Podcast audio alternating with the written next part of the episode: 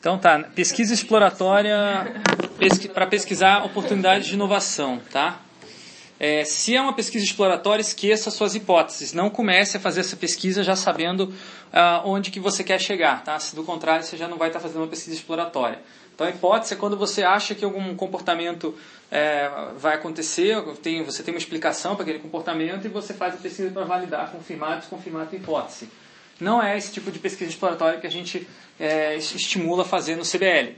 A pesquisa exploratória do CBL ela é no, no sentido de você tentar entender um fenômeno e talvez gerar uma hipótese no final dessa pesquisa que explique esse fenômeno.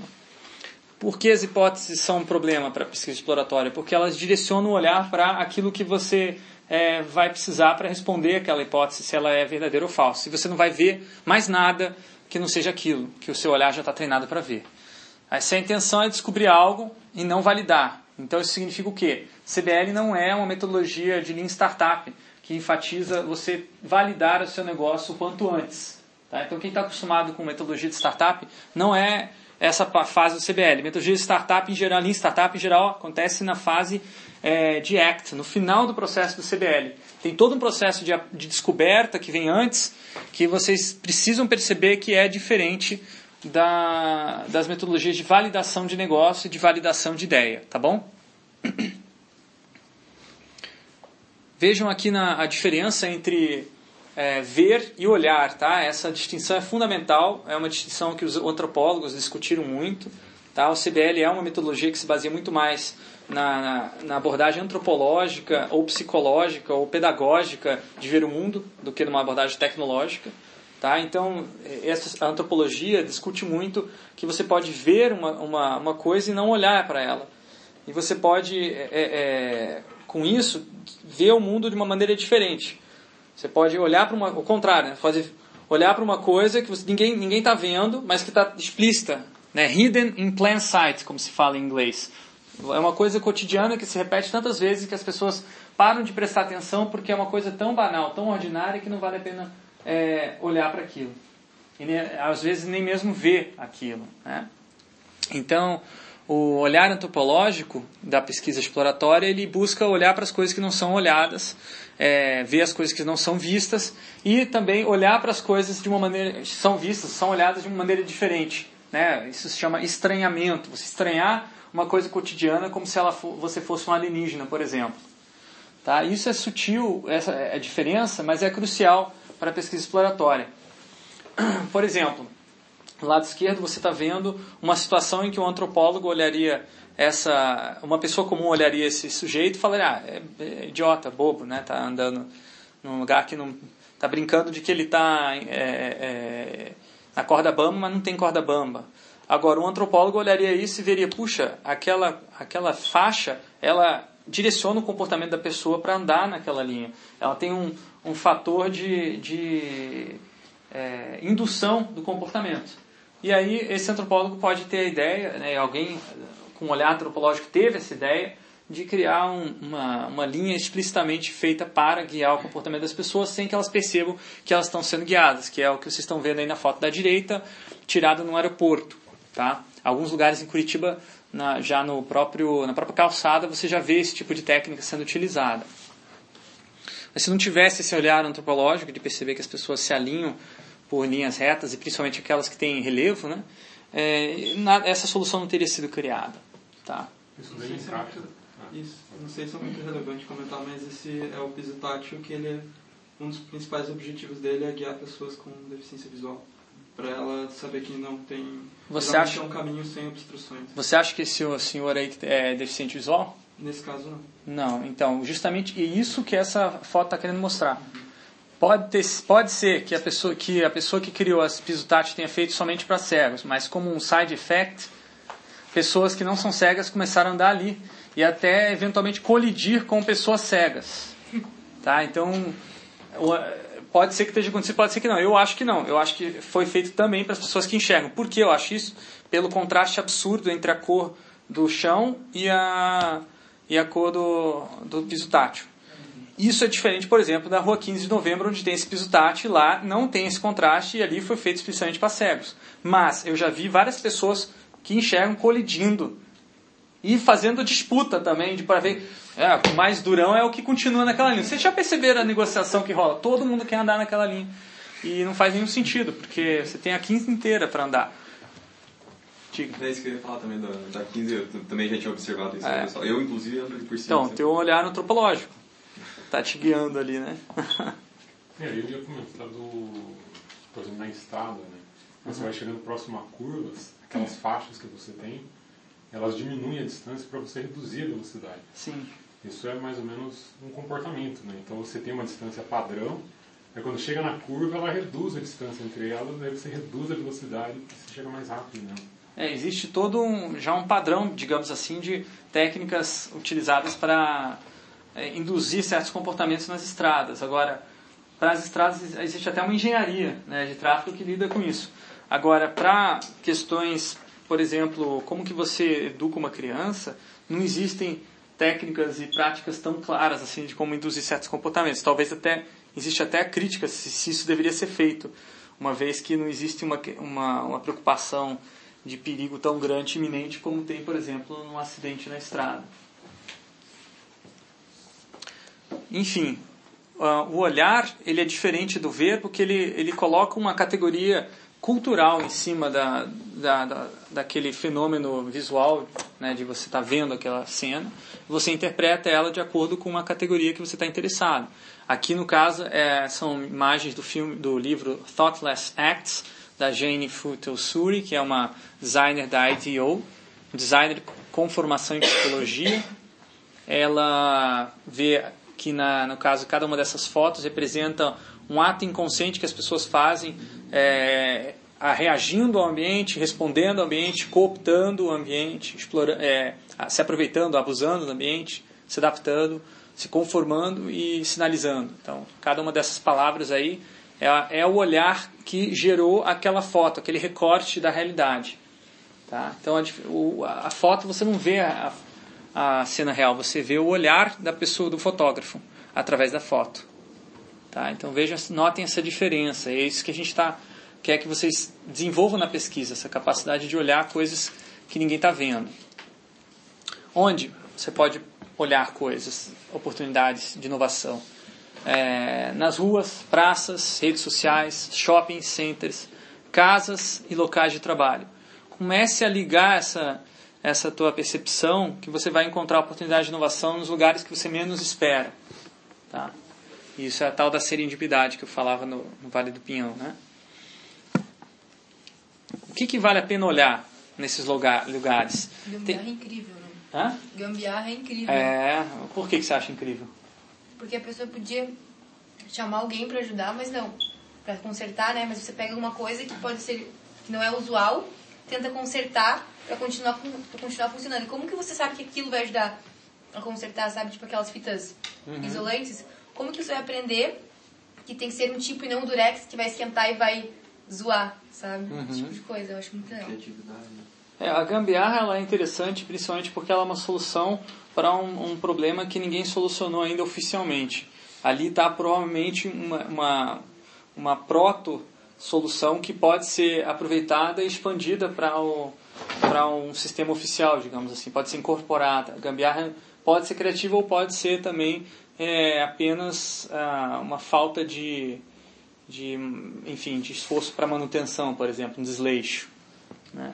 A bagunça, mesma coisa. Reclamações, repetição, coisas que acontecem várias vezes e que ninguém percebe mais, erros, problemas. E aí do outro lado, onde que, que, que, que você vai estar olhando de modo geral, né? Pessoas, ferramentas, símbolos, ambientes. Teria mais coisas que eu poderia colocar aqui, mas a gente não tem muito tempo hoje. É, eu estou só querendo jogar algumas coisas para vocês prestarem atenção. Os slides estão lá no, no Facebook também para vocês olharem depois. A, a, a, tem, abram os olhos para essas coisas, tá? É importante que vocês percebam que no começo vocês vão ver coisas e não vão talvez entender as motivações por trás. E aí entra a importância de, com o tempo, vocês irem aprofundando o olhar de vocês, tá? Porque um olhar muito apressado pode levar a conclusões errôneas. Você olha aquela, aquele aspecto visível da cultura e você interpreta aquilo através de um estereótipo. Então você olha que a, a mulher ela está vestida com uma roupa curta e você interpreta de acordo com o estereótipo que ela é uma vagabunda.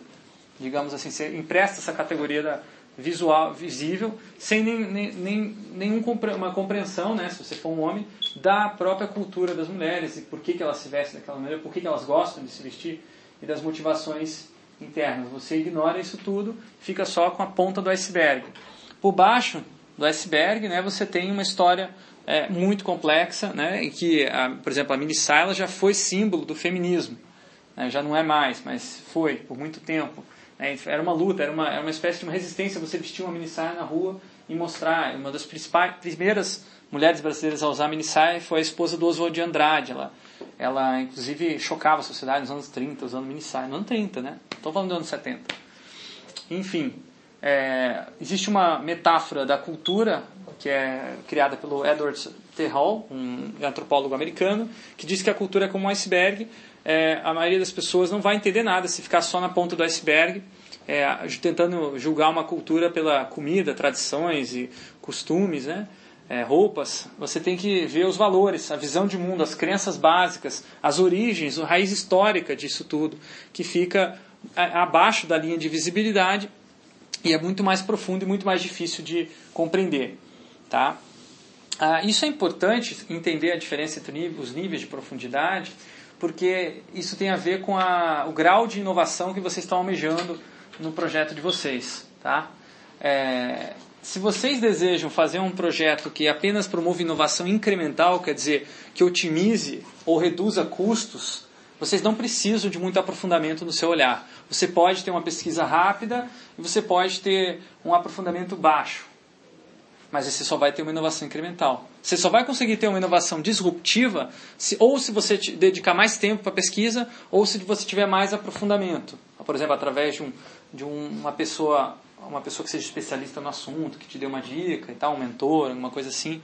Né? Agora, se você fizer os dois, dedicar bastante tempo de aprofundamento, bastante tempo de pesquisa, você vai ter inovação radical, aquela que cria novos mercados e novas soluções. Tá? Então, aqui está a explicação de por que, que o aprofundamento do olhar é, de, é importante e uma ligação também com a, a, a teoria do, dos modelos de negócio disruptivos, a teoria da inovação e a teoria antropológica de, da compreensão dos fenômenos humanos, sociais. Então é tudo uma questão de quanto esforço você quer dedicar para uma, uma atividade.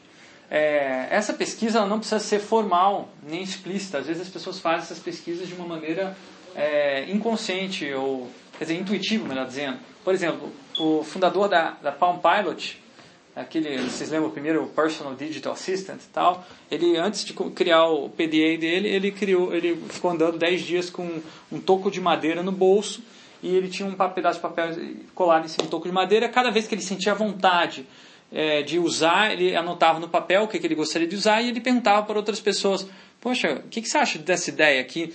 Você tem alguma ideia para como usar? Se isso aqui fosse um, um assistente digital, o que, que você faria agora? Ele tá, ficou 10 dias interagindo com as pessoas e tentando entender o papel é, cultural que aquele objeto teria na vida dele e na vida das pessoas ao seu redor. Uma maneira de fazer uma pesquisa bastante intuitiva, mas que é, permitir um, um aprofundamento na compreensão da relação pessoal que existe entre o, o objeto que organiza a vida de, da pessoa e as atividades que ela faz. Existem vários métodos de pesquisa rápida, esse que eu mencionei agora é, pouco do, do, prototipação e diário de uso, né, uma mistura de prototipação com diário de uso, isso que ele, o, o Jeff Howard, acho que é o nome dele, fez. Mas existem, eu não vou, não vou recomendar essa para essa semana, porque vocês ainda estão numa fase mais de compreensão do cenário, tá? Eu vou recomendar essas, essas cinco: etnografia virtual, a entrevista, shadowing, um dia na vida e questionário. Opa, questionário não. Tá? Questionário não, não façam questionário, não quero ver questionário no grupo do BPID, tá? Por que não? Porque está acontecendo um fenômeno desgraçado de banalização do questionário enquanto ferramenta de pesquisa e é um absurdo ver isso, é muito triste. Tá? Vejo nesse exemplo é, de uma, uma, uma, pesquisa baseada em questionário feitas com usuários do, do site YouPorn. Você gostaria de que os vídeos carregassem e tocassem automaticamente quando a página carrega? Aí a metade das pessoas fala que sim, mas não carregue o filme automaticamente. Outra metade diz sim, mas não toque o filme automaticamente. E aí uh, ah, 10% fala que não. Não o quê? Também fica na dúvida, né? É... Então o que, que um designer faz com o resultado de uma pesquisa dessa? Nada. Ele está travado, ele não sabe o que fazer. Não é uma, um input é, é inteligente, útil para o projeto. É, é, é, apenas uma ferramenta de visualização de opiniões que não, não leva a nada. Tá? Muitas vezes os questionários têm esse problema. Você não sabe exatamente o que, que daquela informação do questionário vai ser útil para quando você estiver fazendo o projeto. E as perguntas são muito abertas, às vezes eles, elas até induzem uma certa resposta, né? as pessoas acabam respondendo de maneira forçada apenas para manter a sua amizade, já que você respondeu tantas vezes as suas perguntas, as suas, os seus questionários de faculdade lá no Facebook. Então hoje está tendo um conluio assim desgraçado entre os estudantes de graduação, principalmente para responder uns aos outros as suas pesquisas. Uhum. E eu não sou um professor bobo que aceita esse tipo de pesquisa, questionário, porque eu sei que aquelas pessoas que estão respondendo não são público-alvo. Logo, aquela pesquisa é totalmente furada, porque você está pesquisando um público-alvo para atingir outro. Isso é furado, isso não é pesquisa, isso é enganação. Então não me venham com enganação. Se quiserem fazer pesquisa, não façam questionário, tá? É, porque outro problema, né? Estatística é absurdo, é tipo idiota você pensar que é, 10, 3 entre 10 pessoas responderam o questionário fizer, é, escolheram A. E o queco? E se você tivesse, tivesse uma população trabalhando um público de 2 milhões de pessoas, 3 entre 10 representam? Não, não representa, obviamente. Pode ter uma variação estatística absurda e aquelas três pessoas que você pegou são outliers, estão fora do, do padrão ali. Então, é, se forem fazer questionário, só pode fazer questionário se vocês tiverem o target de milhares de pessoas. Tá? Se não, não faça questionário. Faça entrevista, faça é, shadowing, que você, com o mesmo tempo de elaborar o questionário, tratar os dados, é, correr atrás das pessoas para responder, você vai conseguir resultados mais interessantes, com o mesmo tempo de duração. O questionário, a única diferença é que ele é mais é, zona de conforto. Você não precisa ver uma outra pessoa na tua frente, você não precisa sair de, do seu escritório, você fica no seu conforto, mas você está se iludindo porque você não está aprendendo tanto quanto poderia com as outras técnicas. Não quero discutir esse assunto, tá? Agora, porque a gente não tem muito tempo. Mas se alguém quiser discutir depois, ah, professor, não concordo, assim assado, estou fazendo uma dissertação de mestrado, sei lá, publiquei um artigo com questionário, beleza, conversamos. Eu acho que tem as suas aplicações, o questionário, mas não para esse caso aqui, tá? Vamos ver então é, dois vídeos, um do Shadow e outro de entrevista, que foram é, desenvolvidos para o projeto da Renault Experience 2.0, projeto de parceria com a Hot Milk. É, esses vídeos é, eles foram gravados aqui nas regiões, nas redondezas, com alunos aqui da PUC, que provavelmente, possivelmente vocês conheçam, tá? É, eu acho esses, esses vídeos aqui eles estão inclusos na plataforma Corais, que essa plataforma aqui estão é, públicos, né? Esse material todo, inclusive, peraí, ah, está tá aberto aqui. Tem um link no, na apresentação, mas está aberto aqui. Tá, esse é o link. É uma página sobre estudos etnográficos. Aqui tem é, do lado esquerdo os métodos, os métodos que o estudo etnográfico em, é, é trabalha, né? Eu só estou vendo alguns deles com vocês, por exemplo, acompanhamento shadowing Aí você vai ver lá uma descrição textual, vai ter alguns exemplos, tá? Textinho um passo a passo, alguns exemplos aí para vocês verem o vídeo lá do Renault Experience. Então fica essa referência para vocês estudarem. O Corais eu não tenho tempo de explicar o que é agora, mas se alguém me perguntar, é, professor, você é empreendedor, você já programou alguma coisa? Isso aqui eu fiz tudo praticamente sozinho, assim, tá? Não vou explicar agora, mas depois quem quiser é, correr atrás e ver essas referências, depois pode me perguntar mais sobre o assunto. E vamos então ver os, os ditos cujos vídeos.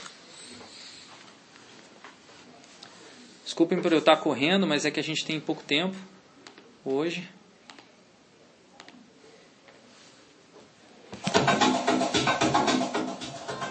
Evidências ele serve para você colocar nos post-its com cores diferentes, né? Cada um pode ser qualquer cor, mas use consistentemente. As evidências é o que você já observou, já identificou. Os insights é alguma coisa que te imagine, você imaginou ser interessante, que veio à sua cabeça a partir das evidências. E as questões são as coisas que você ainda não sabe muito bem, que você quer registrar e que futuramente vai atrair novas evidências. Tá? É, esse painel de evidências não é uma coisa que vocês vão ser cobrados de entregar hoje nem amanhã. É, uma, é mais uma técnica que eu estou passando para vocês utilizarem se quiserem durante a semana. Tá? Se quiserem organizar, por exemplo, ontem eu falei para vocês que vocês já podiam estar tá começando a fazer a pesquisa né, do, do assunto que vocês definiram ainda, do, do Vale do Pinhão. É, o que vocês já souberem, vocês podem colocar em evidências as questões que vocês pretendem fazer. Tá? Eu acho que não vai dar muito tempo de vocês completarem isso hoje, porque tem uma outra atividade que eu já passei para vocês, que é a do Lego, né, do vídeo de Lego. Tá? Agora vocês têm. Que horas são agora? São 8 e meia. Então vocês têm uma hora, uma hora e meia aí para